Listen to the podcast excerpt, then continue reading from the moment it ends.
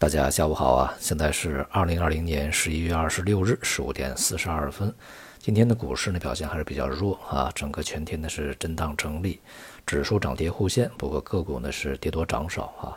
大盘呢稍微好一些，这个中小盘呢比较弱，主要呢是国防军工和电力啊这些板块的表现非常强劲。而前一段时间啊，这个题材比较火热的像汽车和一些资源类啊顺周期股呢，在今天。继续呢出现了这个全面的比较大幅度的回落调整，这就使得呢整个市场又在进行一个所谓的风格转换。顺周期呢这些板块很显然呢没有能够获得持续的资金追捧啊，那么后续的动力呢是不足的。而电力板块呢，它在传统意义上啊属于这个公用事业板块，而且呢也有很多个股啊也非常便宜啊。而国防军工啊，它与这个经济周期啊没太大的关系，反而呢和政治周期啊有着非常密切的联系。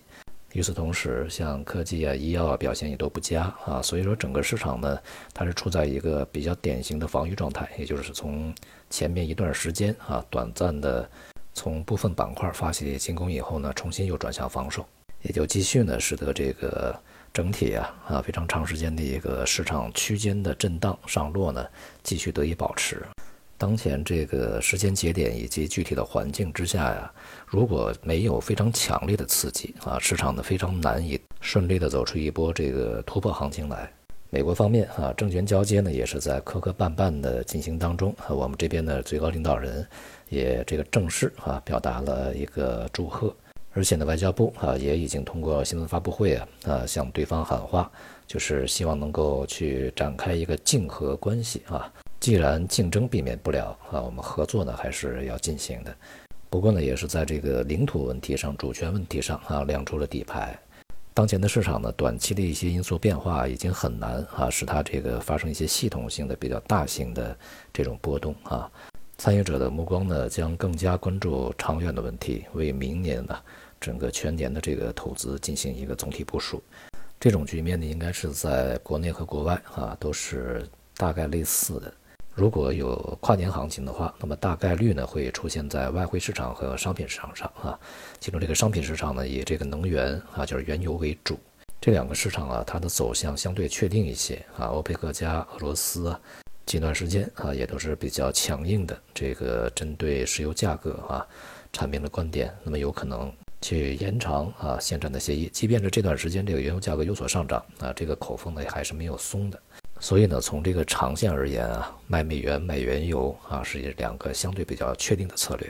昨天公布的美联储十一月份议息会议的会议纪要，这个显示啊，美联储呢也是计划在近期对于这个未来啊，究竟在 QE 方面，也就是购债方面，保持一个什么样的力度啊，使资产负债表呢维持一个什么样的规模啊，预计会在近期啊有一定的结果出来，给市场一个比较明确的指引。由于当前美国的这个新冠疫情啊反扑是比较强烈的，而且是处理最差的啊，所以美联储啊预计在未来一段时间有可能会阶段性的啊增加购债的规模。